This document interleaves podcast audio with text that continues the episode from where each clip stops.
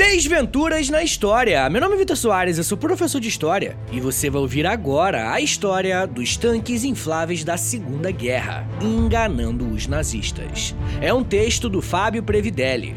Roda a vinheta e vamos pra história!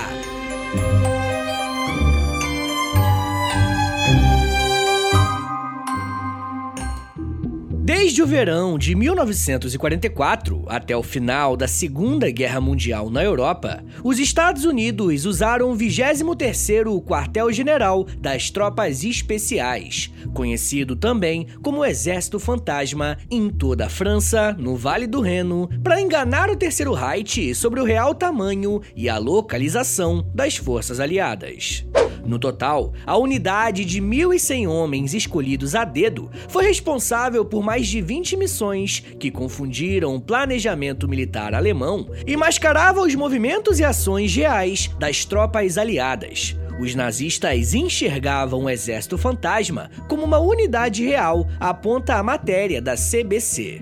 A tropa era uma combinação harmoniosa de artistas, técnicos de som, atores e designers que, através das suas habilidades, criaram modelos infláveis de veículos militares, tanques e armas de artilharia. Durante a noite, o esquadrão se reposicionava, dando a impressão de que as tropas americanas haviam se movimentado.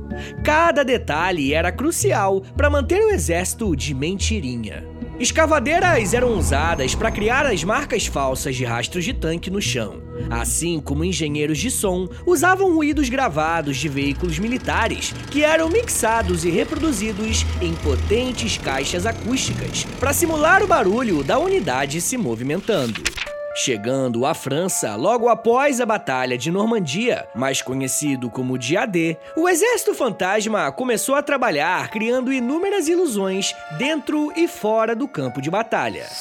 Na área de conflito, a unidade colocou tanques, aviões e armas de artilharia imperfeitamente camuflados para convencer os nazistas de que havia mais de 30 mil soldados aliados na região. A estratégia dispunha das execuções dos sons forjados, que poderiam ser escutados a mais de 15 quilômetros de distância. Fora do campo de batalha, atores do Exército Fantasma personificavam generais e oficiais americanos em cidades por toda a França. Ciente de que agentes alemães infiltrados poderiam estar os espionando, eles discutiam de maneira irreverente planos e estratégias militares falsas, a fim de ludibriá-los, informou a BBC. As atuações do Exército Fantasma possibilitaram que milhares de vidas fossem salvas e também foi de suma importância para a vitória dos aliados. Apesar da ousadia da estratégia, acredita-se que a artimanha nunca tenha sido descoberta.